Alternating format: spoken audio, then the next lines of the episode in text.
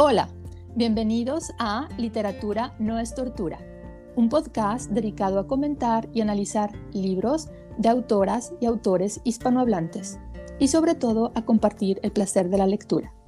Somos Daniel y Carla, apasionadas de los libros, la música y los viajes, ambas graduadas en lengua y literatura española. En cada episodio analizaremos un libro, es decir, sus personajes, el tiempo, el espacio, el contexto y por supuesto hablaremos de su autor. Si te gusta leer, te invitamos a escucharnos.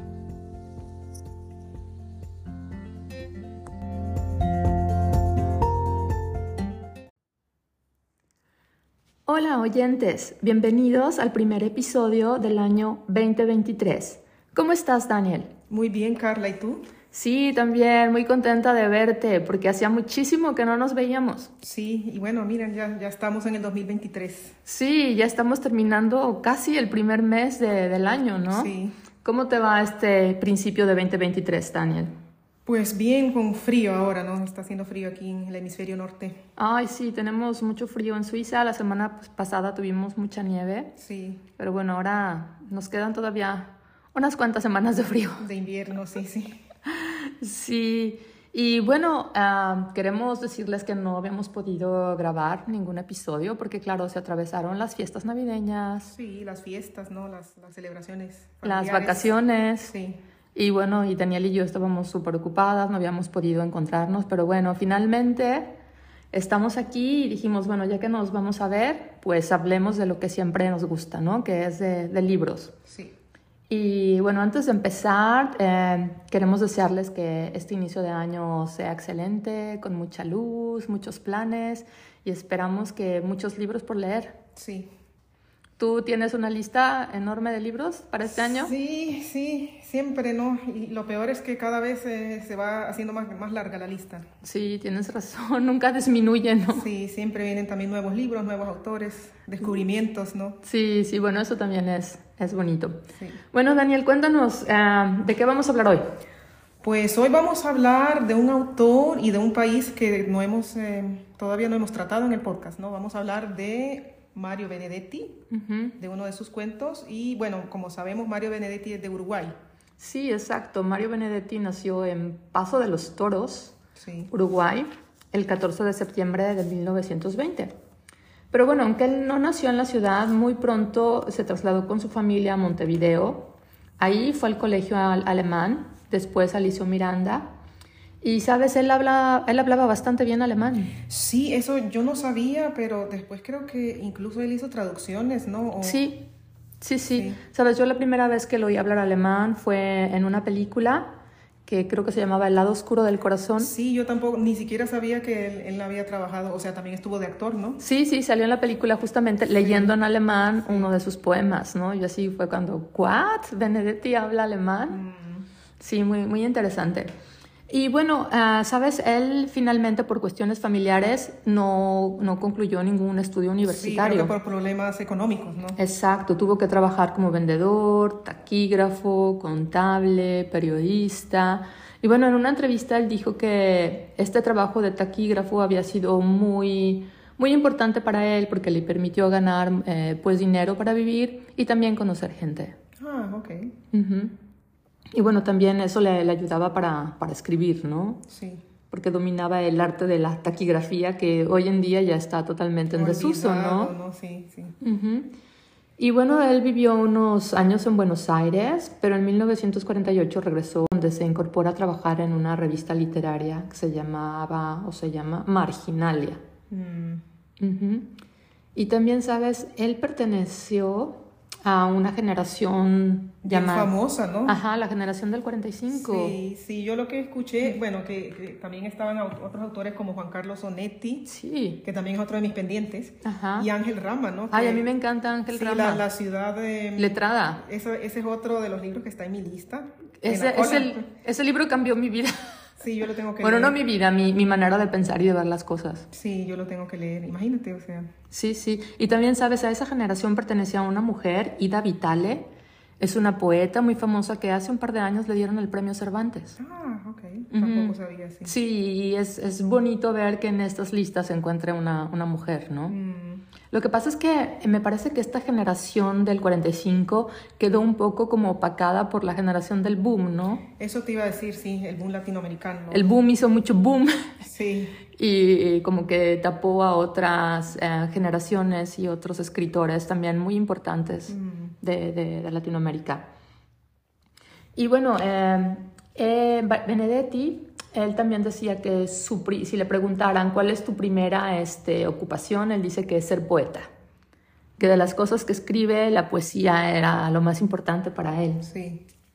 ¿no? Es- pero también tiene obra ensayística. Sí, eso te iba a decir novelas, ¿no? Y de- hay de una, de La Tregua, hay un- incluso una película, Ah, sí. que no la he visto, pero Sí, yo tampoco. sí. Sí, es verdad. También, y bueno, los cuentos y teatro también hizo, ensayos también escribió. Es verdad. Fíjate que esta novela que mencionas, La Tregua, tuvo muchísima proyección internacional. Sí, sí. Y como dices, o sea, hay películas, también hay serie- eh, bueno, eh, programas de televisión, de teatro con sobre esta, Novela. esta obra. ajá, sí, Ojalá, bueno, podría ser en un futuro, ¿no? Que querramos hablar más, más extendido de, de Benedetti. Ajá, ¿qué has leído de Benedetti? Em, Primavera con una esquina rota, pero también hace tiempo. Y La Tregua también hace tiempo, o sea, tengo que Ok. releerlas.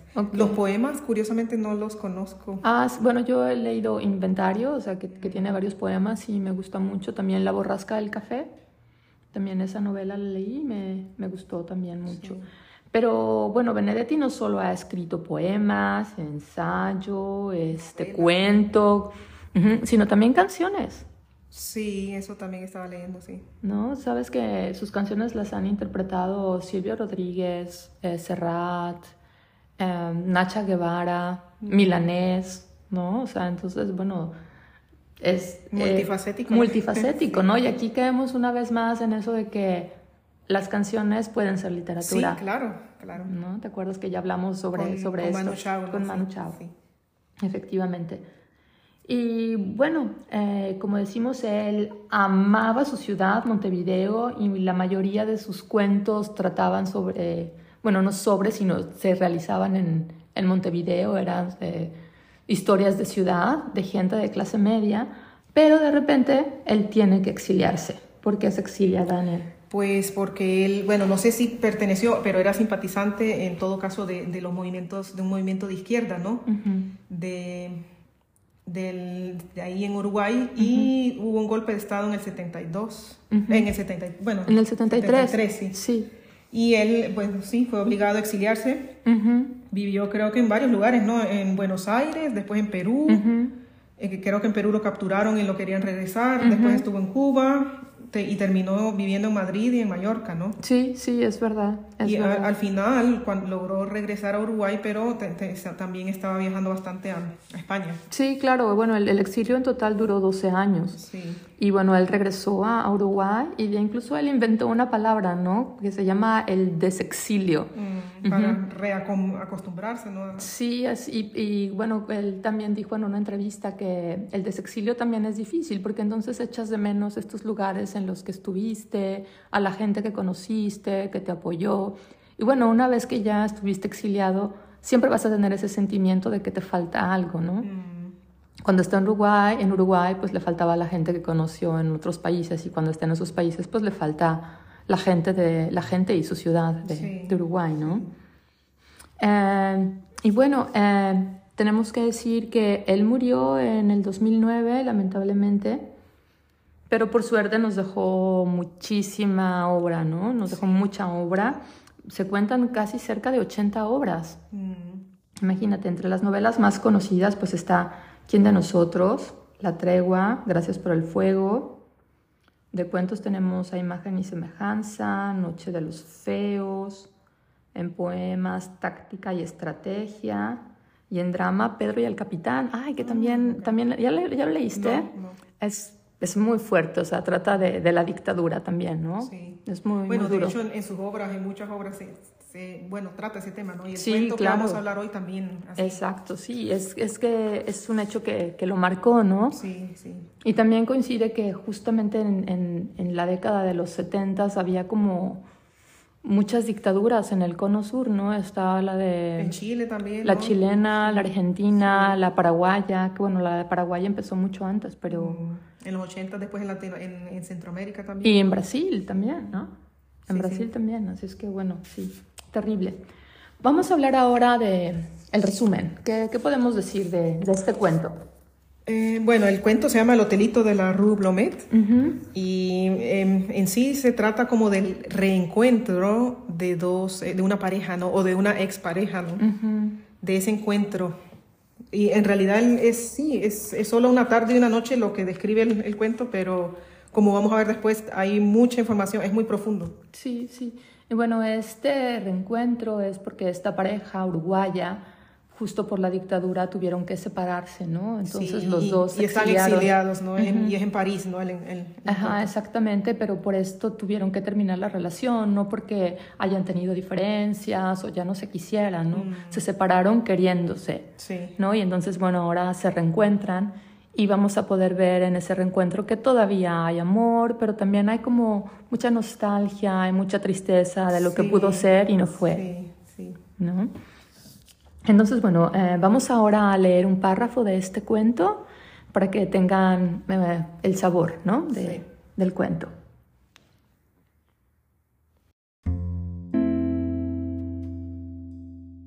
Ella se lavó la cara, después se acercó a la mesa. Durante un buen rato masticaron en silencio. Mm, ¡Qué banquete! Debo confesarte que esta es mi cena de casi todas las noches. Una maravilla. Estaba muerta de hambre. En el ferrocarril comí poquísimo. Me sentí un poco mareada. ¿Y ahora? Ahora no. El vino y el queso me devolvieron la vida. Te volvió el color a las mejillas. Estabas pálida. De hambre. Antes no comías con tanto apetito. ¿Antes aquí o antes Uruguay? Ni aquí ni allá. Siempre estabas inapetente. Pues ahora ya viste que no. Debe ser una especie de desquite. La verdad es que cuando tuve que borrarme en el 72, Pasé hambre, hambre de veras. Ya lo sé. En el cuartel la comida era asquerosa. Nunca es exquisita la comida de los perros, pero de todos modos era comida. Y bajé la barriga además. Sí, se te ve muy en línea. Vos estás linda. Va. No sé si linda, tenés otra expresión, como si ahora fueras más mujer. Caramba. Ella empezó a juntar las cáscaras de queso en una bolsita de papel. Benedetti, Mario, El Hotelito de la Rue Blomet, en Cuentos, edición ampliada y actualizada, Biblioteca Benedetti, editorial, Alianza, páginas 232 a 238.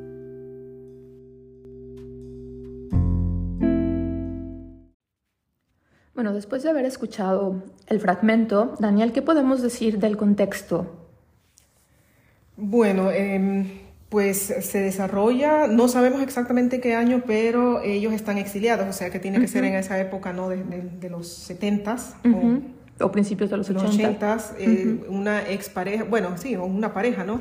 Que, de uruguayos que está viviendo en algún lugar en Francia, pero se, se encuentran en París y según lo que entendemos, bueno, se encuentran, van a comprar, hacen las compras, ¿no? Y se van a un hotel y, o sea, parece como que fuera un ritual, ¿no? Como que, porque incluso la señora del hotel parece que los conoce. Sí, sí, sí, o sea, ya es como... Que quizás se encuentran, sí. Como un encuentro regular, ¿no? Porque si la señora del hotel los, los reconoce es porque lo, lo han hecho otras veces y han ido al, al, mismo hotel, ¿no? Sí, y bueno, o sea, el contexto es ese, ¿no? Estamos hablando de un París de, de esa época, de dos personas que, que, están ahí viviendo en, en, Europa, en el, ¿no? En el exilio. Sí. En el exilio, claro. Y que se encuentran y, y, empiezan a hablar también de, de su pasado, ¿no? Y de... Sí, exacto. De, de, su pasado, de su presente y de su futuro, sí, ¿no? Sí. Y bueno, eh, de los personajes, ¿qué podemos decir? Pues bueno, es, una pareja, ¿no? Él, eh, un él que por, ser, por cierto eh, nunca se menciona el nombre, ¿no? No sabemos cómo se llama. Y la ella tampoco. Y ella, lo único que, que la señora no del, del, hotel le llama la señora Méndez, pero no sabemos si, si se llama así, ¿no? Si de verdad es su apellido o, o es un apellido falso que dan, Que se ponen para entrar al... Sí, para... Llama Madame Méndez sí. y además lo hace así como con un poquito de sarcasmo, ¿no? Sí. Y... Porque se da cuenta que, que son amantes, ¿no? Sí, me imagino que sí. Y es curioso, ¿no? Porque sí se menciona, o sea, ellos tienen parejas estables. O sea, de él se menciona que está con una señora que se llama Laura, que también según lo que deducimos, porque habla de Chile, ha de ser chilena y también está oyendo por el... Por la dictadura, en Chile, ¿no? Y, y, ella tiene una pareja que se llama Oscar. Oscar, que... Y, y estas parejas saben también de ellos. Sí, saben de ellos y también son exiliados como ellos, ¿no? Porque en un momento menciona que ellos no están, que ellos no son tan fuertes, que la dictadura, como, la pareja, ¿no? que la dictadura los ha roto a todos, ¿no? Y, y, bueno, sí, eh, son esos exiliados que se han encontrado en, en París y los une eso, el, el exilio, ¿no? La nostalgia, la impotencia. Bueno, y este él y ella, en, en, realidad ellos ya, o sea, ellos tenían una relación antes, ¿no? Sí. Aquí habla creo que no sé, del 65, ¿no? Me imagino que en el 65 quizás empezaron a tener su, a andar juntos. Y, y después tuvieron que separarse por eso, ¿no? Por, por la dictadura, ¿no? Y, y, porque los dos estaban como metidos en... En, me imagino que en el movimiento... En el este, movimiento político, ¿no? Porque ella habla de, de, haberse borrado en el año 72, ¿no? Y, que, pues y él habla de que no habló, o sea, que a él lo detuvieron. A él lo detuvieron. Exacto, y ella dice, gracias a que no hablaste, es que yo estoy aquí viva, ¿no? Que pude, que pude salir de, de Uruguay. Sí. Sí, así es que lo curioso también es que, sabes, ninguno de los dos tiene nombre, eso, como si siguieran borrados, ¿no? Como tuvieron que borrarse cuando se exiliaron. Sí. Eso me llamó la atención. Sí, bueno, y siguen borrados, sí, porque están ahí, ¿no? No están en Uruguay, ¿no? Y, y también siguen borrados porque están ahí, digamos, como, como clandestinamente, ¿no? como unos amantes clandestinos en un hotel y no se sabe si el nombre es el nombre o, o es un nombre falso, ¿no? Continúan así con, con eso de de estar borrados, de estar escondidos. Y bueno, eh, de este hombre también podemos decir que parece que es un hombre fuerte, comprometido con, con, sus ideales, con sus principios, porque al no hablar, pues demuestra eso, ¿no? Que a pesar de las torturas, resistió y no delató a, a sus compañeros. compañeros sí, Y bueno, ella también es una mujer fuerte, ¿no? Porque para irte al exilio, borrarte y salir adelante, pues tienes que, tener un carácter fuerte para no dejarte... Hay que empezar de cero, ¿no? Ajá, sí, sí, eso es verdad. Y bueno, el, el, personaje secundario es esta recepcionista, Madame Benoit, que es la recepcionista dueña del hotel, ¿no? Sí, y también, bueno, así como indirectamente las parejas, ¿no? Que se mencionan, ¿no? Laura y Oscar. Laura y Oscar. Y bueno, ahora hablemos del lugar. ¿Dónde, dónde se realiza esta historia? Pues en, en París, ¿no? Habla de lugares icónicos, ¿no? Como por ejemplo la estación principal, ¿no? La, la, Gare de Lyon, el hotelito de, la calle Blumer, no, sí, de, la, sí, de la calle Blumer. Que sabes, estaba viendo en internet y este hotel, este hotelito, bueno, este, esta rue Blumet está en el distrito 15 de París, ah, cerca de, de, Montparnasse, mm. ¿no? Y justamente vi que un lugar interesante para visitar ahí es el mercado de libros antiguos. Sí, que, que, debe, estar, debe estar muy bien, solo que este mercado está a partir de 1987, o sea que cuando Benedetti escribió el libro todavía, no todavía, no estaba ese mercado, ¿no? También el metro, ¿no? Nos habla del metro, porque ellos de la Gare de Lyon van hasta este hotel en, en el metro, mm. ¿no? La tienda donde compran cosas para, y para cenar. comida francesa, ¿no? El baguette, el pan el queso, el bougeois, el vino, ¿no? Ajá, sí, los, sí, los cigarritos, ¿no? Ajá, y chocolate para ella. Y claro, eh, ellos están ahora en París, pero en realidad no sabemos dónde viven. No, porque de hecho él la va a buscar a ella al tren, ¿no? O sea, significa que ella de algún lado vendrá, ¿no? Ajá, exacto. Y él también, o sea, él, él no vive en ese hotel, ¿no? Ajá. Y además hablan de, de no conseguir la habitación, o sea, parece, por eso que es como un ritual, ¿no? La misma habitación, o sea, parece que la 42 es la habitación donde normalmente se encuentran. Ajá, sí, sí, sí, se, se reúnen, ¿no? Mm. Entonces, bueno, eh, pasemos ahora al tiempo. ¿Qué, ¿Qué dirías tú del tiempo? Eh, bueno, el, el, tiempo en el que se desarrolla esta historia, ya hemos dicho, ¿no? Más o menos por los 70s, 80s, eh, pero hace mención ya desde el 65, ¿no? Y del o sea, de la época en la que se conocieron y de, lo, de, la época de la dictadura, ¿no? Sí, parece que en el 65, o sea, las, las cosas ya no marchaban también en Uruguay, mm, ¿no? Sí. Porque como él, él dice, ¿no? En el, en el 65 todavía olía a Chanel y sobaco, ¿no? Ay, no. Y bueno, después ella tuvo que borrarse en el 72, la dictadura empieza en el 73, ¿no?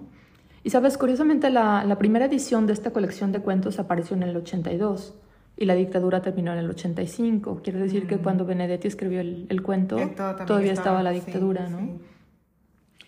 Y bueno, también quería mencionar que para mí también hay como muchos tiempos en el cuento, ¿no? Porque está esa referencia a, a Uruguay, al pasado, pero luego también está el tiempo, eso, el tiempo de la persecución política, del exilio, luego el tiempo de, de estas visitas al, al hotelito, ¿no? Mm. Que se menciona eso como un ritual, como lo has dicho. Sí.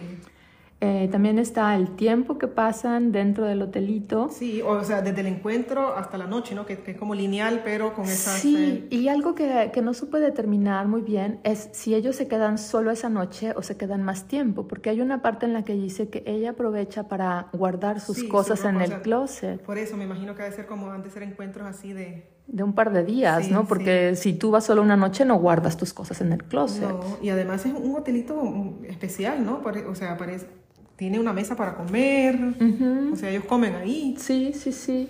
Y bueno, otro tiempo que es muy claro es el, el invierno en París, ¿no? Mm. Porque es invierno, hablan de la nieve, de que ya tiene mucho frío, de que el hotel tiene calefacción.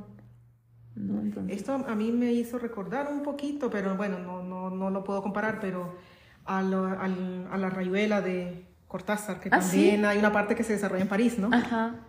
Y también mencionan todo esto de las calles y el frío y... Sí, ah, sí, bueno. sí. sí. a mí me encanta París. El frío no, no me encanta tanto, pero... pero París. París sí, París me encanta. Eh, bueno, ahora pasamos a la estructura. ¿Dirías que la estructura es, es la estructura de un cuento clásico? Mm.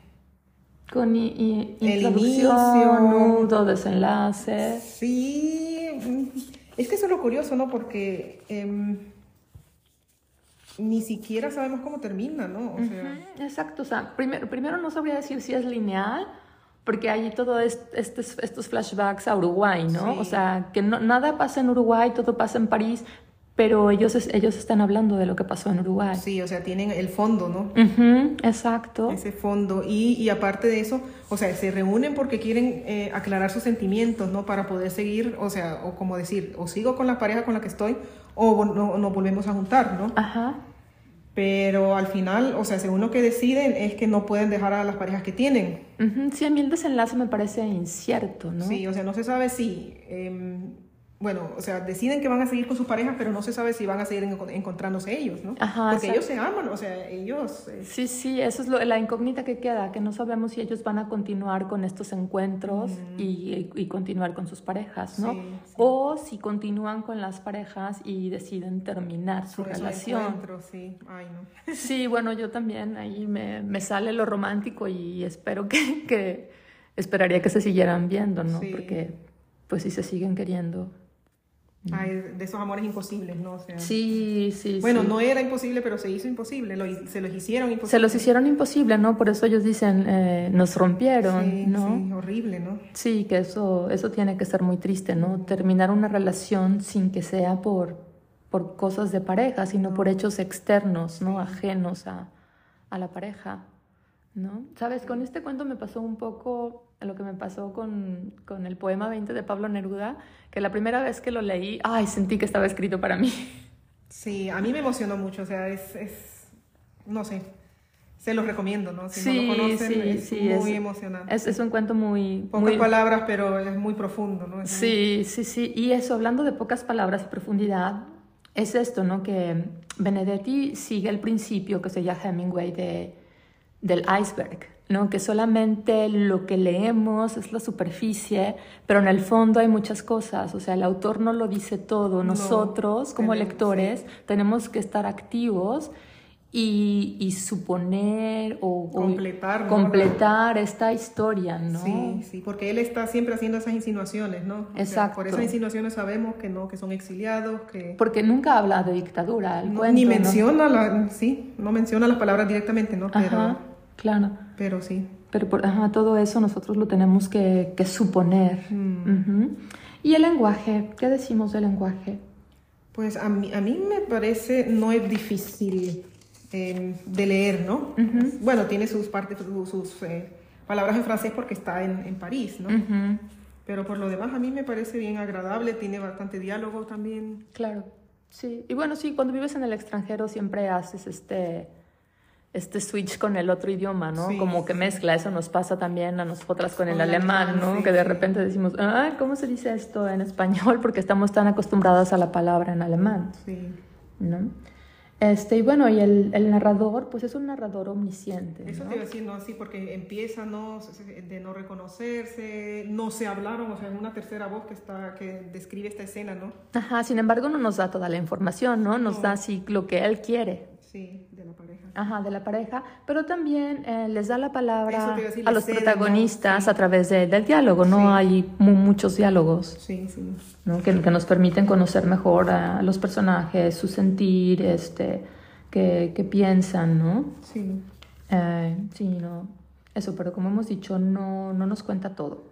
Hay cosas que no dice para que nosotros interpretemos. Y bueno, ahora vamos a los temas que se tratan en la historia. Sí, porque bueno, ya en, lo profundo no está el exilio, la tortura. La tortura, la dictadura, eh, pero también eh, por encima está esta relación, ¿no? El amor, también podría decirse la infidelidad. Sí, la infidelidad. Porque, Pero bueno, los otros también saben, ¿no? Que, que ellos ya se conocían y que... Y, que se separaron por, por el exilio, ¿no? Sí, y de hecho, y también saben de ese encuentro, ¿no? Saben de esos encuentros. Sí, o sea, está como este desamor, el amor frustrado que, que sienten los dos, ¿no? Sí. Y, pero también lo que Benedetti quiere es mostrar la represión política, los efectos de la dictadura en, las personas, mm. ¿no? O sea, que no solamente eh, acaban con un país, pero, o sea, lo que, las consecuencias en las personas, ¿no? Sí, y, que, sí, y en sus relaciones. Ajá, que son, eso son cosas muy, muy personales, ¿no? Y bueno, el exilio que sufrieron muchísimos uruguayos, ¿no? Mm. Esto también no, nos quiere decir. Y bueno, pues eh, no hay final feliz, ¿no? O sea, porque al final ambos deciden seguir con sus parejas para no herirlas. Sí, pero ellos se quieren, ellos dos no, o sea, ellos se... exacto, exacto. Existe un, un, dolor profundo por la pérdida, ¿no? Y es la pérdida de, de su patria, pero también la pérdida de, del uno y, el, otro. ¿no? Sí. Sí, eh, eso se manifiesta también como llora ella, ¿no? Sí. Hay, una escena ahí muy, muy fuerte. Sí, claro. sí. ella llora de, de, impotencia, de que ese amor no, no puede ser. Sí, sí. Es, es, sí, muy emocionante, la verdad, el cuento este. Sí, creo que nos pusimos románticas antes de tiempo, Dani. sí, sí. Y es un mes un poco difícil, ¿no? Nosotros queríamos como... Bueno, es difícil. Siempre se dice que enero es así como el mes, eh, como... incluso el Blue Monday, ¿no? También está en enero, sí, sí. Y bueno, esto es como un cierto adelanto al, al, mes del amor, ¿no? También. Ay, sí, que nos vamos a poner otra vez románticas. Pero bueno, vamos a, vamos a hablarles de, de una novela que, que, que nos gusta y, y, bueno, ya, ya van a saber de, de quién se trata el próximo mes. Sí. Y bueno, solamente decirles que estos cuentos de, de Benedetti pues son una colección que sí se llama Biblioteca Benedetti de Alianza Editorial, que es esta compilación de varios cuentos muy muy, muy bonitos, muy interesantes. Sí, sí, se los recomiendo, o sea. Claro, y elegimos este porque es como una probadita de lo que son los cuentos de Benedetti, ¿no? Que es el exilio, el desamor, este, la dictadura, Montevideo, ¿no? Que son temas muy recurrentes en su, en su obra. Sí, y también, pues, pese a todo, ¿no? Igual, pues, ellos están vivos, los dos están... Eh, se pueden encontrar, o sea, también tiene algo, una luz, ¿no? Se encuentran en París. Sí, O bueno, ellos sí que podrían aplicar eso de siempre nos quedará París. Sí, sí. ¿No? Y bueno, eh, terminando ya con, con Benedetti, eh, ¿qué estás leyendo, Daniel? ¿Has tenido más bien, tienes tiempo de leer? Más o menos, no. Eh, estoy leyendo varias cosas, pero em, ahorita estoy leyendo este libro que habíamos leído ya también una vez de eh, se, me escapa el nombre, de, que también habla de, México, ubicado en la Revolución y las... Eh, ah, los recuerdos del porvenir. Sí, de Elena Garro, sí, es el que estoy leyendo ahora. Ah, o sea, lo estoy releyendo en realidad porque ya... Sí, lo leímos en la universidad. Sí, sí. Sí, sí, ese libro me encanta. Eh, bueno, después de que leas el libro, ve la película, está en, Ah, en la YouTube. película, En sí. YouTube. Y que sí. también ahí hay un, un- un amor, un par de amores así un poco. Sí, truncados. Ah, sí. sí, pero es- de amores, ¿no? ese libro de Elena Garro está muy bien. Sí, Está muy bien. eso estoy leyendo. Entre otros, no, pero ese es el que estoy. El principal. Sí. ¿Y tú? Ah, qué bien. Bueno, yo ah, pues releí estos cuentos de Benedetti, pero recién también terminé eh, La vergüenza de la premio Nobel Annie Ernaux, la premio Nobel del Ah, año pasado. Sí. Y sí, sabes, me, me gustó mucho. Este libro habla de cuando su padre intentó matar a su madre Ay, y ella lo presenció. O sea, claro, tiene esa vergüenza, pero también la vergüenza de la que habla principalmente es la vergüenza de, de ser pobre, o sea, porque ella va a un, a un colegio eh, privado entonces ahí ella se da cuenta que su vida no es igual a la de sus compañeras, ¿no? Entonces siempre está avergonzada de ser pobre, de ser diferente, ¿no? Y, o sea, lo, lo demuestra con, con cosas cotidianas, cómo hay esta diferencia, ¿no? Y eso es bastante interesante, sí. Fíjate que Annie eh, Ernaux ha sido un descubrimiento, me, me, me está gustando mucho su literatura. Ok. Es que se, se las recomiendo a quien tenga curiosidad de, de leerla, la verdad es que valen la pena. Muy bien. Y ya está traducido, ¿no? Al, al español. Sí, sí, está traducido a- al español. Sí, sí, sí. Pero, ¿sabes? Fíjate que eh, lo compré en México porque aquí lo quería pedir en, en Suiza, pero no estaban agotadas las traducciones. Mm. Y bueno, allá en México lo encontré y, Ah, qué bueno. y lo compré. Bueno, oyentes, eh, nos despedimos. Muchas gracias por acompañarnos, muchas gracias por su paciencia, que nos hemos tardado un poquito con los podcasts, pero como les hemos dicho, estábamos súper ocupadas y se atravesaron las fiestas y todo, pero bueno, aquí estamos hablando de algo que nos gusta mucho, que es La literatura. la literatura. Muy bien. Bueno, eh, saludos, adiós, Adiós, hasta la próxima. chao. Chao.